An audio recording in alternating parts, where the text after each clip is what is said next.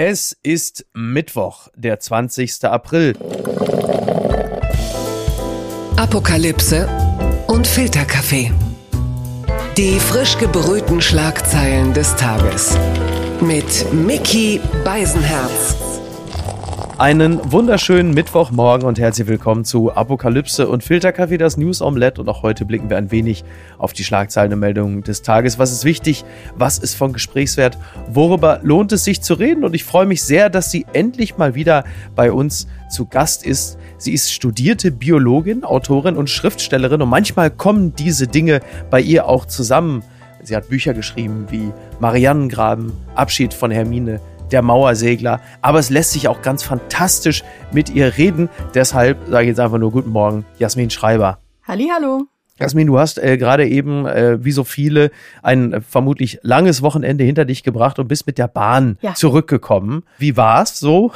ja, also ähm, die Bahnreise am Osterwochenende war spannend. Einmal zum Beispiel auf der Hinfahrt sollte ich eine Stunde zu spät kommen.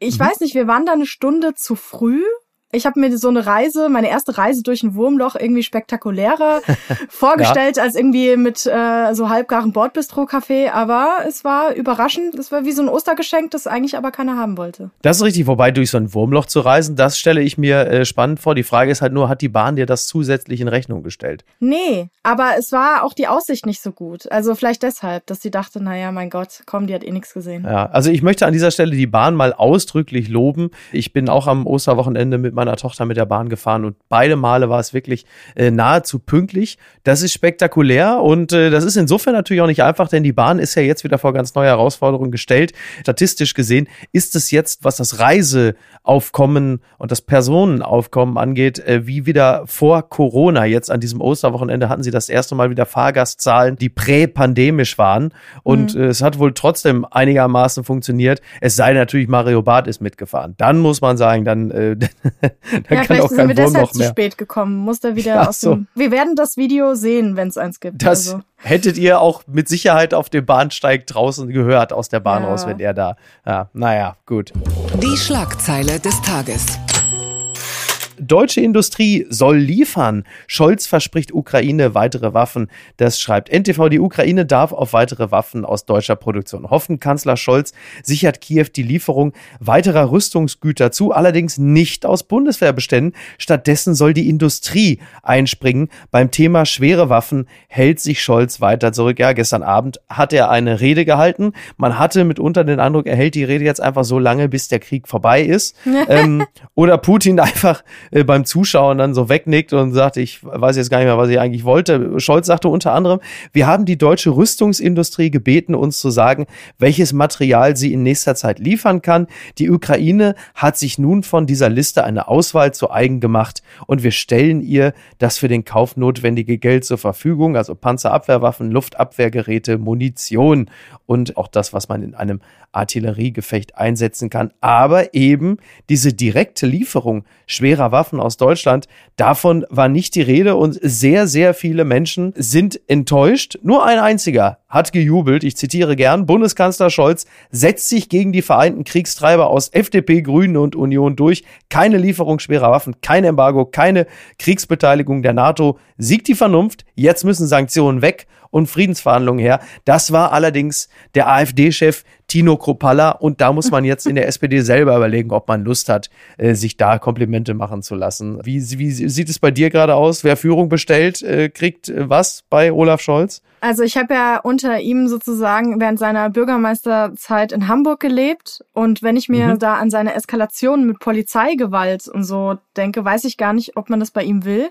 Nicht, dass der da, weiß ich nicht, selber noch mit dem Panzer darüber fährt und äh, das regelt. Aber ich finde es auch ein bisschen schwierig. Ähm, ich denke natürlich, denke ich auch so, hä, was weiß Olaf Scholz, was wir alle nicht wissen? Andererseits mhm. denke ich, wir, wir reden über Krieg wie über Fußball. Wir sind alles plötzlich ja. Experten und wir sagen einfach, ähm, ja, brauchen wir Waffen und äh, schwere Waffen und alles mal darüber und so. Und ich finde es dann trotzdem so krass, dass wir halt über Kriegsgeräte Schlimme reden. Mhm. Da ist Russland und wir sehen schon, wie Putin so drauf ist und keine Ahnung, vielleicht weiß Olaf Scholz etwas, was wir nicht wissen wissen, wird Putin irgendwas, bedroht ihn mit irgendwas oder so. Andererseits die ganzen anderen Staaten sehen das ja komplett anders, was ich auch genau. wieder komisch finde, weil Olaf Scholz sagt ja auch immer, äh, wir wollen keinen Alleingang machen. Das klingt ja so, als seien alle seiner Meinung, alle anderen Staaten. Ja. Aber es ist ja niemand ja. seiner Meinung.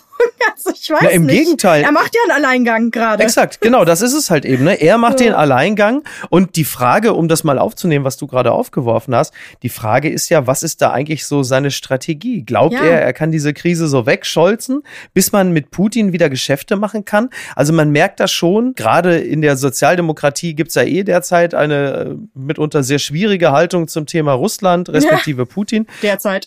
Und ist da der, der tief sitzende Wunsch, dass man äh, vielleicht doch mal wieder mit Putin, ich glaube, das muss man sich wirklich einfach abschminken.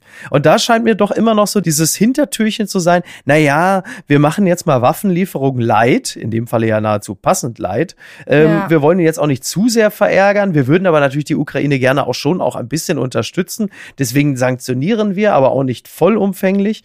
Aber du hast ja. natürlich auch recht mit dem, was du sagst, dass es teilweise auch schon sehr laissez-faire ist, wie über das Thema Krieg und Kriegswaffen gesprochen wird. Das muss einen ja irritieren, wenn man bedenkt, wie schnell das dann auch alles gegangen ist, wie adaptionsfähig auch, äh, sag mal, die Nicht-Experten und Expertinnen sind. Klar, dass einen das irritiert, ist verständlich und natürlich ist es richtig, jemanden an der Spitze wissen zu wollen, der so etwas klug abwägt nur das tun ja viele andere ja. Staaten auch und die sind offenkundig zu einem anderen Schluss gekommen als Olaf Scholz. Eben, Genau das ist es nämlich. Also ich weiß nicht, ob Putin komische Nacktbilder von ihm hat, womit er ihn erpresst, aber irgendwas ist da komisch und stimmt da nicht. Und ich weiß nicht, ob er sich da jetzt so durchmerkeln ja. will, wenn ich dran denke, wie vor allem die ersten Jahre von Merkel, da war ja quasi, das war ja wirklich ein Ruhepuls nahe der Nulllinie.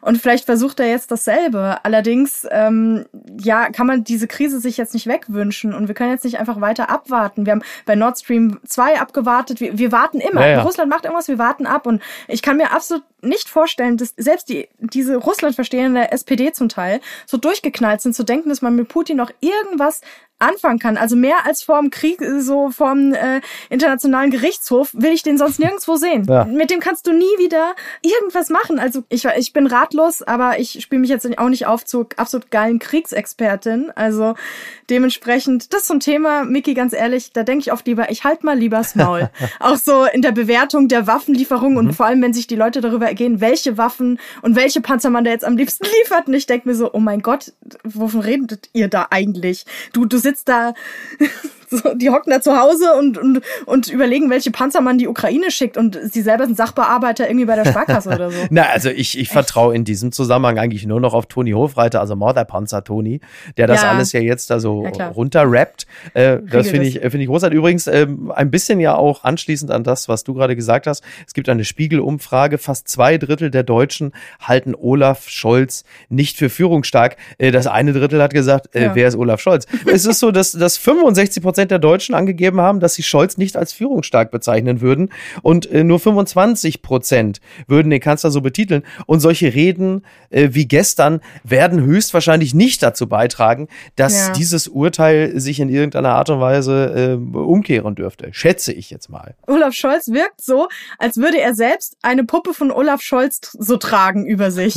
Irgendwie, also als hätte er sich selbst so ein Olaf Scholz-Kostüm angezogen und würde Olaf Scholz imitieren. Also es ist so dermaßen blutleer ich weiß gar nicht, wie das möglich ist. Weiß ich nicht. Bitte empören Sie sich jetzt. Die Deutsche Welle berichtet, Corona-Pandemie, US-Richterin kippt Maskenpflicht in öffentlichen Verkehrsmitteln. In den USA müssen die Menschen in Flugzeugen, Zügen und Bussen vorerst keine Masken mehr tragen. Eine Bundesrichterin in Florida erklärte die Corona-Maßnahme für ungültig. Das Weiße Haus kann Berufung einlegen. Die Begründung der Bundesrichterin war unter anderem, dass die nationale Gesundheitsbehörde CDC mit der entsprechenden Verfügung ihre Befugnisse überschritten hätten. Tja, das ist natürlich etwas, was auch immer interessiert, in Deutschland beobachtet wird. Also eins ist klar, Mario Barth zieht jetzt nach Florida. Der geht jetzt in eine WG mit dem Wendler. Der Wendler hat schon Platz gemacht in Natürlich. seiner WG, hat er wahrscheinlich. Haben so Laura und Wendler haben schon Zimmer frei gemacht für mm. Mario. Der zieht da jetzt bald ein. Ja, das ist doch wirklich two and a half irgendwie, weiß ich auch nicht. Haben sich getroffen, ja, ja. In den USA wird das natürlich alles nochmal ein bisschen, ein bisschen anders gehandelt. Da ist es ja mittlerweile wohl auch so, dass diverse Airlines jetzt auch schon sagen, Maske runter, weil das Tragen ja. der Maske zu erhöhtem Aggressionslevel geführt hat unter den Passagieren Passagieren. Und da hat man offensichtlich so eine Kosten-Nutzen-Abwägung gemacht und hat gesagt, naja, einerseits bei der hier zirkulierenden Luft ist die Ansteckungsgefahr eh nicht so groß. Auf der anderen Seite, das Maskentragen macht die Leute nochmal zusätzlich aggressiv, also lass sie gleich weg. Das ist natürlich eine Kapitulation vor den Aggressionen der Leute und äh, gesundheitspolitisch ja. ein interessanter Twist. Aber gut, so handeln sie's. Und dann hast du aber halt eben auch das äh, Kippen der Maskenpflicht durch eine Bundesrichterin. Und äh, auch in Deutschland sind schon diverse Gesetze ja nicht durchgekommen wegen der mangelnden Verhältnismäßigkeit. Selbst äh, die Impfpflicht ist ja schlussendlich auch nicht nur am parteipolitischen Kalkül und Taktieren äh, zerschellt, sondern halt eben auch, weil eine Impfpflicht in keinem Verhältnis zur Omikron-Variante steht, die ja nun ja. tatsächlich auch harmloser ist als Delta. Das, das ist ja nun faktisch belegt. Ja, aber vor allem, weil man so lange gewartet hat einfach. Das ist total geil. Das ist also wirklich so, äh, man liest ja auch immer, ja, die Sterblichkeit geht zurück und so. Und ja, das stimmt auch, aber man muss halt mal überlegen, dass so, so ziemlich alle gestorben sind, für die das besonders gefährlich ist. Also ich finde es immer so ein bisschen so bittersweet Info. Ja, die Sterblichkeit geht ja zurück und so. Und ich denke mir so, hm, ja, die Leute, es sind wie viel mittlerweile in Deutschland gestorben? 200.000, ja, keine Ahnung, 150.000, ja, 100.000, ja. irgendwie sowas. So, ich meine, die sind jetzt alle schon gestorben ja. daran. Irgendwann ist natürlich keiner mehr da. So, der, äh, wo ich so denke, ja, das ist jetzt, weiß ich nicht, ob das ein Erfolg ist. Ja, da spricht die, da spricht die Wissenschaftlerin. Ja, ja, absolut. Du bist ja selber, zählst ja auch zur äh, vulnerablen Gruppe. Umso schöner, dass wir noch miteinander ja. sprechen können, gerade wenn wir diese Statistik ja. hier äh, ansprechen. Wie nimmst du denn äh, Karl Lauterbachs Drohung vor der möglichen Killer-Variante im Herbst wahr? Ist es etwas, wie nimmst du das auf? Ähm, oder gibt es da verschiedene Schattierungen emotionaler Natur bei einer solchen Meldung? Also ich finde ja Lauterbach eher so Dr. Jekyll, Miss Hyde mhm. irgendwie so. Tagsüber twittert er so Sachen wie, oh mein Gott, wir müssen uns alle schützen und dann hebt er dauernd irgendwelche Erlasse auf und so. Vielleicht sollte ihm mal jemand sagen, dass er Maßnahmen gelockert hat. Ich glaube, er würde vor Schreck äh, umfallen. Tagsüber, tagsüber. Aber ich bin entsetzt, wer hat denn das veranlasst? Ja, das waren Sie um 2.37 Uhr. Oh, nein. Oh nein, habe ich, hab ich ja zu viel Salz gegessen und war drauf. Naja, aber ähm, klar, Mutation steckt natürlich alles mögliche Potenzial drin. Und natürlich kann sich generell allgemein bei einer Mutation was Gefährliches entwickeln. Natürlich. Aber gerade sieht's nicht so danach aus. Und vorher was beschreien. Also klar, man könnte auch irgendeine Mutation finden, die zwei Meter groß wird, laufen lernt und mich eigenhändig ja, erwürgt. Ja. ja, aber ist wahrscheinlich eher unwahrscheinlich. Und natürlich gibt's Mutationen, aber jetzt so gezielt von so einem, vor allem dieser Ausdruck, Killer-Variante, das wäre die absolute Killer-Variante, denkst du, ja, drunter ging's nicht. Ne? Es muss ist schon, warum nicht gleich Transformer-Variante, wie bei Power Rangers, Megasort. Genau. So, weil Genau, so Predator-Virus. Ja, ja, also wir genau. haben im Herbst, also kann ich nur sagen, wenn die Pandemie im Herbst wieder, dann haben wir ein Predator-Virus, also der wird, alle wird, das ist, eigentlich wäre schön, eine schöne Vorstellung, aber das ist ja genau genau das, dieser Duktus und diese Terminologie wird ja von vielen im Zweifel auch in der eigenen Partei und in der Koalition sowieso kritisiert. Äh, für mich auch nachvollziehbarerweise, denn äh, natürlich ist das Mittel der Angst auch eines gewesen, was speziell in der Frühphase der Pandemie die Leute auch gut eingehegt hat und dazu gebracht hat, sich ja. vernünftig und äh, gesundheits, mal, erhaltend zu verhalten. Nur irgendwann musst du natürlich auch aus dieser sprachlichen Zone rauskommen und nicht schon mit Dingen drohen, ja. die ähm, also A noch nicht da sind und B sich auch noch nicht abzeichnen. Und das ist natürlich schwierig, ne? Ja, wo man nicht weiß, ob es je kommen wird. Da können wir auch jetzt vor UFO-Angriffen warnen oder so. Wissen, kann sein, das passiert. Ja. Wissen wir aber nicht, ja. Und natürlich, sobald sich irgendwas abzeichnet, dann sollte man warnen, aber nicht schon vorher vor potenziell möglichen ähm, Ereignissen. Das wurde oft während der Pandemie gemacht. Und jedes Mal dachte ich mir, oh mein mhm. Gott, ja, wie doll wollen wir das Vertrauen noch verspielen? Ja, ja das gleich immer dieses, ich weiß nicht, also das habe ich gelesen und dachte mir direkt, ach nee, komm. Weil hat er wieder, hat er wieder ein, irgendwie Salz gegessen oder was ist da schon wieder los gewesen? Gewinner des Tages. Ja, das werden wir dann ja sehen. Denn heute Abend überträgt Phoenix das TV-Duell zwischen Macron und Le Pen. Das berichtet DWDL, öffentlich-rechtlicher Blick nach Frankreich. Das TV-Duell zwischen dem französischen Präsidenten Emmanuel Macron und Marine Le Pen wird am Mittwoch live bei Phoenix zu sehen sein, also ab 20.45 Uhr. Und äh, das ist ja nicht ganz unwichtig, denn äh, die Stichwahl hm. ist am kommenden Sonntag. Ich bin hier gerade in Paris. Ich spiele mich jetzt einfach auf als Korrespondent in eigener Sache. Bin aber im Grunde genommen nur hier, um mit äh, Oliver Polak Tatar zu fressen. Aber es klingt ja einfach besser, wenn man sagt, nein, nein, ich bin hier extra hergereist. Äh, und naja, und ich habe mich natürlich auch mit ein paar Menschen unterhalten und die sind durchaus besorgt. Übrigens auch Menschen, die, sagen wir, grundsätzlich der weißen Mittelschicht zugehörig sind, die sich trotzdem, obwohl sie ja von der Politik Le Pens deutlich weniger betroffen sind als migrantischstämmige Menschen, aber die alle machen sich große Sorgen und sagen, nee, das darf nicht passieren.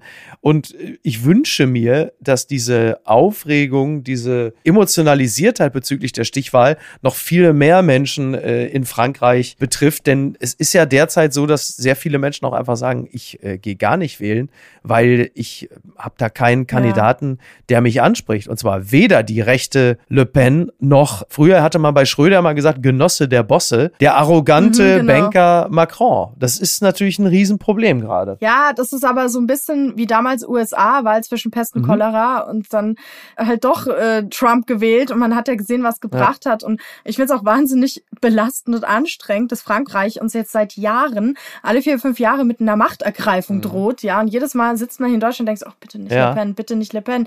Was macht die? Als kann die sich nicht einfach umschulen? Kann die sich nicht irgendwas anderes suchen? Ja? Ja. So, weiß ich nicht. Aber natürlich sitze ich dann hier und denke mir so, ach du Scheiße. Und ich kann auch verstehen, dass man auf Macron keinen Bock hat als Franzose. Ich meine, Macron hat jetzt auch nicht sonderlich viel für die Einwanderer und alles getan, genau, ja? ja, und überhaupt für Menschen, die nicht super reich waren. Aber Le Pen ist einfach, ich weiß gar nicht, was ich sagen soll, weil das so dermaßen offensichtlich eine rechtsextreme, bis aufs Blut rechtsextreme Kandidatin ist, die auf keinen Fall an die Macht kommen darf, egal was passiert. Und ähm, es ist jedes Mal so knapp. Ich frage mich auch in Frankreich gibt's da niemand anderen. Ja, ja. Also, wenn Macron nicht will. Weil können die nicht mal jemand anderen da irgendwie hinstellen. Und Le Pen und dann jetzt diese Situation mit Russland und allen, dann stelle ich mir vor, und am besten jetzt bald auch wieder Trump oder sowas, ja, dann können wir einpacken. Ja, Weiß ich nicht. Dann frage ich Elon Musk, ob er noch so einen Platz im Raumschiff hat für mich. oder mit dem Hyperloop nach Kanada. Ne? Ja. Ne? Naja, aber das ist äh, das, was du gerade angesprochen hast. Dieses Szenario ist ja kein völlig unrealistisches. Und ja. der großartige und äh, gleichzeitig sehr frankophile Nils Minkmar hat ja in der Süddeutschen Zeitung gerade einen Text geschrieben, unser Albtraum. Und er macht es natürlich auch ein bisschen daran fest, dass der Westen in Anführungsstrichen auch immer sehr gleichgültig ist und dass die Politik uns in unserer Gleichgültigkeit und Sehnsucht nach Ablenkung halt eben auch bedient. Plus die Medien. Er schreibt zum Beispiel in der digitalen Öffentlichkeit, löst sich Gegenwart auf in einen Strom von Einzelereignissen kurzfristiger Relevanz, Patzer, Empörung, moralische Haltungsnoten. Und wie findest du den? Wie findest du die? Im Zusammenhang mit dem Überfall auf die Ukraine war von allen möglichen Themen die Rede, von Sanktionen, Waffen, von den Manieren und Allüren des ukrainischen Botschafters, ja. und Männlichkeitsbildern im Krieg, aber kaum je von Freiheit, Solidarität und Selbstbestimmung und was sie uns wert sein sollten, weil der schöne, billige Alltag nun mal über allem zu stehen scheint und das Volk weniger ertüchtigt als beruhigt werden soll. Und das fasst es für mich eigentlich ziemlich gut zusammen, wenn man die Reflexe auch in den sozialen Netzwerken täglich verfolgt. Denn äh, lassen wir uns natürlich auch allzu gerne ablenken von den seichten Dingen, anstatt auch Ansprüche an äh, uns selbst als äh, auch Bürger eines Landes äh, zu stellen und auch an die Politik und zu sagen, jetzt müsst ihr eure Politik auch mal zukunftsfähig gestalten. Und das, was Minkmar vor allen Dingen den Politikern und Politikerinnen im Westen vorwirft, ist eine arge Kurzsichtigkeit, während er Wladimir Putin, das natürlich mit einer bitteren Note, ja. sehr viele langfristige Strategien attestiert. Und äh, da kann man ja nur zustimmen, denn das hat Putin wirklich geschafft über Jahre hinweg. Da muss man aber auch sagen, ich glaube, langfristige Strategien zu planen ist leichter, wenn man irgendwie als Diktator sozusagen und Autokrat für immer herrscht. Also wenn Guter man nicht Punkt, weiß, ja. oh, bald wieder Wahl, vier Jahren werde ich ja, abgesägt, ja. sondern wenn er sich denkt, nice, ich mache jetzt hier so einen 20-Jahres-Plan, den ziehe ich durch.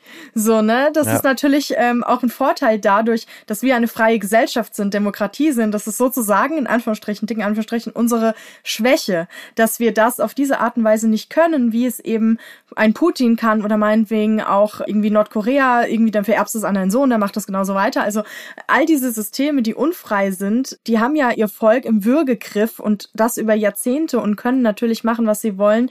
Wir können das nicht. Aber das führt komischerweise bei uns nicht dazu, dass wir denken, okay, guck mal, bei uns ist das anders, jetzt müssen wir mal schauen, wie wir trotzdem was bewegen können, sondern von meinem Gefühl her zu so einer allgemeinen Ideenlosigkeit und auch das Gefühl, dass eigentlich alles egal ist, wenn man nach vier Jahren eh wieder weg sein könnte von der Wahl her. Und das ist sowieso was, was mich an unserem politischen System total ich weiß nicht, ob stört das richtig war, ist eher so verletzt, ja, dass wir so sind, dass mhm. ähm, wir so wenige Mut haben, so wenig Ideenreichtum und alle versuchen noch schnell ihre Posten zu sichern, bevor sie dann wieder abgewählt werden. Und weiß ich nicht, jetzt muss ich an Manuela Schwesig denken und Nord Stream 2 und diese Umweltstiftung, dann kommt sowas bei raus. Ja. Ne? Das ist einfach.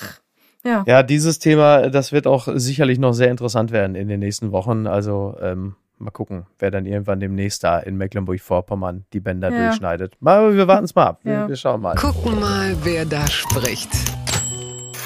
Elon Musk says he doesn't own a home and sleeps in friends' spare bedrooms. Das berichtet die New York Post. Es gibt wohl ein äh, Interview, das kürzlich geführt wurde mit Chris Anderson, heißt der Mann. Und äh, der zitiert Elon Musk, der sagt, I don't even own a place right now. Also ich habe keinen festen Wohnsitz. Er schläft bei Freunden zu Hause auf der Couch. Ich meine, Elon Musk hat ungefähr 270 Milliarden Dollar, ähm, aber er sagt, genau, er sagt zum Beispiel, if I travel to the Bay Area, which is where most of Tesla's engineering is, I basically rotate through friends' spare bedrooms. Also er sagt, ich mache hier so eine Art Couchsurfing. Wenn ich dann in der Bay Area bin, penn mal bei dem, penn mal bei dem. Ganz ehrlich, wenn du jetzt, also du stellst dir einfach vor, du hast einen Freund, der ist 270 Milliarden schwer und der ist halt einfach ja. der E-Mobility-Gott Elon Musk, dann hoffst du doch zumindest, dass er am nächsten Morgen alle elektronischen Geräte gefixt hat, ne? Und dass das WLAN ja. jetzt über seinen Satelliten läuft, so als kleines Dankeschön. Kein Problem. Elon Musk, bin auch wieder in Brandenburg, der kann bei mir pennen für 500.000 Euro pro Nacht. Das ist überhaupt kein Problem. Siehste. Er kann das ganze Wohnzimmer haben mit dem Sofa. Ich bin da offen für. Kein Thema. Also ähm, ja. es ist einfach so geil, so reich zu sein, dass ähm, man sich verhält wie jemand quasi, der kein Geld hat, einfach nur, weil man es kann, weil wenn er dann doch keine Lust hat, ähm, die Nacht da zu bleiben, dann kann er sich einfach ins vier Jahreszeiten einmieten, ja. alles ist cool. Irgendwie erinnert mich das an diese schrecklichen Reportagen, wo Reporter sich äh, einen Tag in den Rollstuhl setzen, zu fühlen, oh wie es ist, im Rollstuhl zu sitzen, aber halt wissen, dass sie am Ende des Tages wieder aufstehen können ja. und normal ihr Leben weiterleben. Genauso ist Elon Musk, weißt du so, weil er muss das ja nicht machen, aber es gibt ja Leute, die, weiß nicht, Scheidung, also ja, ja. ja äh, einer zieht aus, so und dann macht er Couchsurfing bei Freunden und denkt dauernd, ich bin denen äh, eine Last. Gut, Frage ist, ob Elon Musk sich solche Sachen denkt oder ob er denkt, oh mein Gott, das ist wie so, wenn Jesus zu jemandem kommt, dann müssen die ihm auch erstmal die Füße waschen so. und äh, dann kommt er rein und dann wird er durchgesegnet und so. Alexander Klaas ist schon hinten dran, kommt dann auch und dann wird er so ein Kreuz vorm Haus rumgeschleppt und schon so, so schnell kann es gehen. Das ist schon spannend, ne? Vielleicht macht das auch einfach, wie er es mit Twitter auch gemacht hat. Also er kommt zum Schlafen und am nächsten Morgen gehört ihm bereits der komplette Wohnblock, inklusive natürlich deiner Wohnung. Ja. Also man weiß nicht. Und wo schläft natürlich der absolut wirre Elon Musk? Selbstverständlich auf der Kasper-Matratze. Das ist doch völlig klar. Ne? Product Placement, dann muss, man, stimmt, muss er dann auch Stimmt, bisschen, genau. Er muss ein bisschen ja. dafür arbeiten, dann auch für seinen, für seinen Schlafplatz. Sowas kann man sich nicht ausdenken. Japanische Entwicklung, elektrische Essstäbchen simulieren Salzgeschmack. Das berichtet der Spiegel. Ein Armband mit Minicomputer, elektrische Impulse in der Miso-Suppe. Neuartige Stäbchen sollen den Salzkonsum der Japaner senken, ohne dass sie auf den gewohnten Geschmack verzichten müssen. Ja, der Salzgeschmack ist in den Stäbchen selbst. Es kommt durch schwachen elektrischen Strom. Dort werden dann Natrium-Ionen freigesetzt und die werden dann über die Stäbchen in den Mund geleitet äh, und mit dem Essen vermengt und dort wird dann das salzige Gefühl erzeugt. Im Ergebnis, Zitat, wird der salzige Geschmack 1,5-fach verstärkt. Mhm. Du hast ja nun gerade schon unseren Gesundheitsminister angesprochen. Das wäre was für ihn, glaube ich. Wobei, ja, muss er überlegen. Aber das wäre ist ja auch so eine Einstiegsdroge, weißt du? Dann am Ende sitzt du da und ähm, haust den ganzen Salzstreuer in den Mund. Also muss man aufpassen. Aber ich habe mir überlegt, ob es auch andere Geschmacksvarianten gibt, weil wenn ja, will ich das alles entweder nach Bier schmeckt Ja. oder nach Paprika-Chips und ist mir Geil. egal was. Salat, Kuchen, mir scheißegal. Es soll alles nach Bier schmecken oder Paprika-Chips. Finde ich richtig gut. Das ist ja fantastisch. Das ist eigentlich ein genialer Plan. So Zauberstäbchen, dann nimmst du die halt immer mit und isst dann auch in Läden, wo jetzt, sag mal, grundsätzlich nicht so wahnsinnig, so, keine Ahnung, Vapiano oder so, plötzlich schmeckt es nach etwas. ja, aber gerade wollte auch du? gerade Papiano sagen. So, und denkst so, so, super. Ja, und du hast natürlich recht. Also für Karl Lauterbach könnten die Stäbchen, weil der ernährt sich ja komplett salzlos. Das heißt, selbst also diese, ja, genau. Das ist wie, wie das, wenn man ihn gleich mit Heroin. Ja, Ja, könnt ihn töten. Das ist nicht gut. Ja. Das, wer weiß, was er dann alles für Regelungen aufhebt. Irgendwie keine Hose mehr in der Öffentlichkeit oder so. Weiß ich nicht. Irgendwie man muss sich gegenseitig zur Begrüßung in den Mund spucken Das oder stimmt. so. Keine, also Ja, lieber nicht. Lieber nicht. Twitter an 4.37 Uhr, also ab sofort als Gesundheitsminister verordne ich äh, Unterhosen und Hosen aus, also untenrum alle äh, nichts mehr anhaben. So, das stimmt, ist eigentlich eine schöne Idee. Aber nicht, dass Karl Lauterbach dann am Ende dann sich einen Leckstein zu Hause ins Wohnzimmer stellt, ne? Wieso? Vielleicht hat er, also, weiß nicht, seine Ex-Frau hat ihm vielleicht sowas dagelassen, so ein Kaninchenleckstein, dann muss er Statt da, Couch? Nee, aber das ist ja auch gemein. Ja, wir haben mit Karl Lauterbach auch noch eine Folge ausstehen. Wir sind gerade in der Terminfindung. Also jetzt machen wir hier nicht. Äh, Ja, ich weiß nicht, ob er danach noch. wir lieben Karl Lauterbach, wir lieben Karl Lauterbach. Ich nenne einen meiner, meiner Hunde Karl Lauterbach jetzt so. Ich hätte noch einen anderen Vorschlag gehabt. Das Kleingedruckte. Berühmte Patin für neue Art, Taylor Swift gibt Tausendfüßler ihren Namen. Gestatten, das ist Nanaria Swiftay, Tausendfüßler, benannt nach US-Sängerin Taylor Swift. Ein Forscher, der zugleich Fan des Stars ist, ließ der 32-Jährigen diese ungewöhnliche Ehre zuteil werden. Das berichtet RTL. Diese Swift Twisted Claw Millipede, Ja. also zu Deutsch, verdrehte Krallen, Tausendfüßler, Swift. Zunächst einmal die Frage an die Biologin. Und ich habe natürlich diese Meldung mit Begeisterung auf und reingenommen, weil ich wusste, dass du Insekten liebst. Ich habe selber ganz viele Tausendfüße. Naja, eben, ne? Die sind ja auch teilweise sind ja richtige Oschis. Das Vieh ist ja auch 22 Zentimeter lang. Also da willst du auch nicht einfach mal im Bad mit dem Schlappen draufhauen. Meine sind größer. Oh, oh, jetzt. Sehr gut. Das ist jetzt also der Tausendfüßler-Vergleich, ne? Ja, meine sind 28 bis 30 Zentimeter lang. Ich will es nur Oh, noch mal wow. sagen.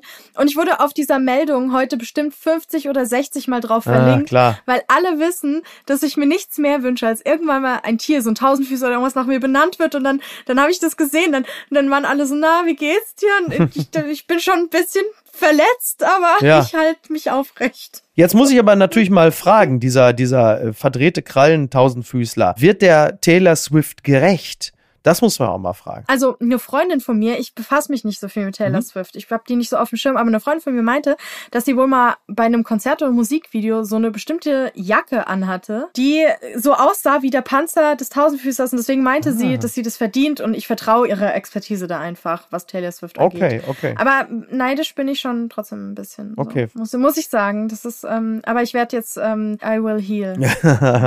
es handelt sich ja hier immer noch, immer noch um eine, sag mal, über einen, um einen rückgratlosen Wurm in meinen Augen. Da wäre natürlich auch vielleicht. Äh, Ja, deswegen passt er so gut zu mir. ja, Okay, von warte mal. wegen. Ich dachte da jetzt eher so an die ehemalige Gazprom-Putin-Connection. Da wird sich doch bestimmt jemand finden, Ja. der da Pate stehen kann. Aber das ist vielleicht etwas, das müssen wir beim nächsten Mal klären. Kannst du keinem Tier antun. Also. Wir sind ja in der wissenschaftlichen Welt hier auch sehr beliebt. Also falls sich da jemand findet und sagt, oh, ich habe hier gerade einen Stein umgedreht, hier ist noch mal so ein 35 Zentimeter langer Bello, äh, der hat noch keinen Namen, dann, meine Damen und Herren, wissen Sie aber jetzt, äh, mit wem Sie bitte Kontakt aufnehmen. Ja, bitte. Ich zähle ja die ganze Zeit schon auf Peter Jäger aus dem Senckenberg-Institut. Der benennt so viele Spinnen nach Prominenten, aber ich glaube, ich bin einfach noch nicht prominent genug und ich muss einfach noch prominenter sein. Deswegen müsst ihr alle meine Bücher und alles kaufen, damit ich mega prominent werde, um dann endlich, und dann, sobald ich irgendeine Spinne nach mir benannt wird, gehe ich in Rente, weil mehr kann ich nicht erreichen. Preise mir egal. Das ist für mich so der Peak des Erfolgs. Alles andere juckt mich nicht. so. Morgen vielleicht schon der Skandal des Tages. Ja, ich äh, möchte an dieser Stelle noch kurz die Polizei Mittelfranken zitieren. Sie hatte äh, unlängst getwittert und da ist nur wirklich also ein, ein Kapitalverbrechen allerersten Ranges. Ich zitiere hier gerne. Samstagabend wurde in einer Hashtag Gaststätte von einem Tisch ein Teil der Tischdekoration entwendet. Es handelte sich um ein Glas mit einer LED-Kerze. An dem Tisch befanden sich zum Essen sechs Personen. Wer von den Gästen für den Hashtag Diebstahl verantwortlich ist, muss nun ermittelt werden.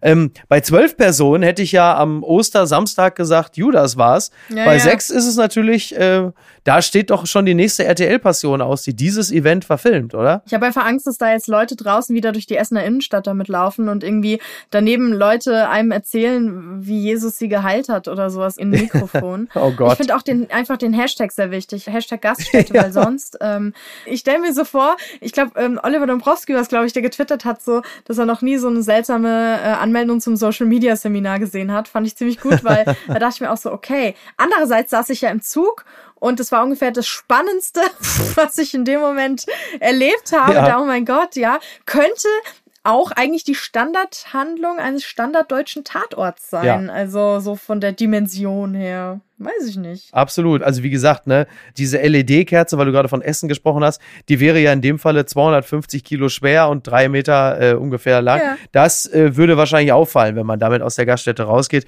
Das Modell ist ein bisschen ja. kleiner. Als ich sah, Gaststätte trendet bei Twitter, dachte ich, Wolfgang Kubicki hätte sich schon wieder geäußert. Also von daher. wir gehen davon aus, äh, das wird im nächsten Jahr ein Kinofilm werden. Mit Til Schweiger, Palina Roginski und natürlich, äh, weiß ich nicht, ich weiß, er hört uns ja zu. Elias Mbarek als äh, verschlagener LED-Kerzenklauer wäre doch auch irgendwie interessant. ich glaube ja, ähm, Till Schweiger spielt die Kerze die LED-Kerze. Ja, das ist gut. Till Schweiger und. Oh, wobei, ja, wobei Till Schweiger und Elias Mbarek sind ja gar nicht so fein miteinander. Die haben sich ja mal, da hat's ja, ist es ja sogar zu Handgreiflichkeiten ja. in einer anderen Gaststätte gekommen. Ja, du hast völlig recht. Ja, ja, ja. Ja, das stimmt. Na, das, da muss was anderes passieren. Ich meine, wenn Till Schweiger einen verprügelt, der hat doch immer die Ärmel so lang über den Händen. Das tut dann doch gar nicht weh. Man hat ihm so einen Wischer gegeben ich, mit dem Pulloverärmel aus der Barefoot Collection. Ja, das ist eher dann so, ja, als ob er einen so ein bisschen grob streichelt, so ein bisschen grob motorisch. Oh, toll. Das finde ich super. Ja, Honig am Kopf. Ist eigentlich wie streicheln Honig am Kopf. Ja, ne? oh. Na gut. äh, Jasmin, ich bedanke mich ganz herzlich bei dir. Es war so schön, endlich mal wieder mit dir zu sprechen. Das letzte Mal ist schon wieder viel ja. zu lange her. Ich weiß gar nicht, warum. Was ist denn da bloß alles passiert? Das lag an mir. Ich habe es dauernd verpeilt, aber jetzt habe ich ja Menschen, die sich um meine Termine kümmern. Sehr jetzt, gut. Jetzt sind ganz viele Möglichkeiten am Horizont. Ach so, das heißt jetzt, wo andere sich darum kümmern, heißt es für dich auch Abschied von Termine. Ja, Abschied von Termine. Das wird das nächste Buch dann. Sehr gut. Das andere Buch heißt übrigens Der Mauersegler. Außerdem Mariannengrab, meine Damen und Herren. Sie wissen jetzt, Sie kaufen sich diese Bücher zum einen, weil sie sehr gut sind und zum anderen natürlich, weil sie dazu führen, dass über kurz oder lang eine Spinne nach der unfassbar populären Jasmin Schreiber benannt wird. Und wenn das ja. keine Motivation ist, dann weiß ich es auch nicht. Finde ich auch. Wunderbar. Ja. Mach's gut. Bis zum nächsten Mal. Bitte schnell. Ciao. Tschüss. Apokalypse und Filtercafé ist eine Studio Bummens Produktion mit freundlicher Unterstützung der Florida Entertainment. Redaktion Niki Hassania. Executive Producer Tobias Baukhage. Produktion Hanna Marahiel. Ton und Schnitt Lara Schneider. Neue Episoden gibt es immer montags, mittwochs, freitags und samstags. Überall, wo es Podcasts gibt. Stimme der Vernunft und unerreicht gute Sprecherin der Rubriken Bettina Rust. Die Studio Bummens Podcast-Empfehlung. Hallo, ich bin Jan Müller. Seit 2019 mache ich meinen Podcast Reflektor. Es geht um Musik und um die Geschichten hinter der Musik. Ich selbst spiele bei Tokotronic. Ich weiß, was es bedeutet, Musik zu machen, in einer Band zu spielen, Alben aufzunehmen und auf Tour zu sein. Ich kenne alle Facetten, die sich mit diesem Beruf verbinden. Drama und Euphorie. Und genau darüber spreche ich mit meinen Gästen bei Reflektor. Was verbindet uns? Was unterscheidet uns? Reflektor gibt euch einen Blick hinter die Kulissen der Musikwelt, den ihr sonst nirgendwo bekommt. Die Liste der Menschen, mit denen ich bereits sprach, ist lang. Deichkind, Campino, Jens Rachut, Doro Pesch, Judith Holofernes, Casper, Igor Levitt, Haftbefehl, Esther Bejarano, Charlie Hübner und viele, viele mehr. Am 14. März ist die Winterpause zu Ende. Dann geht es weiter mit neuen Gästen, jeden Freitag. Ich freue mich drauf und ich freue mich auf euch.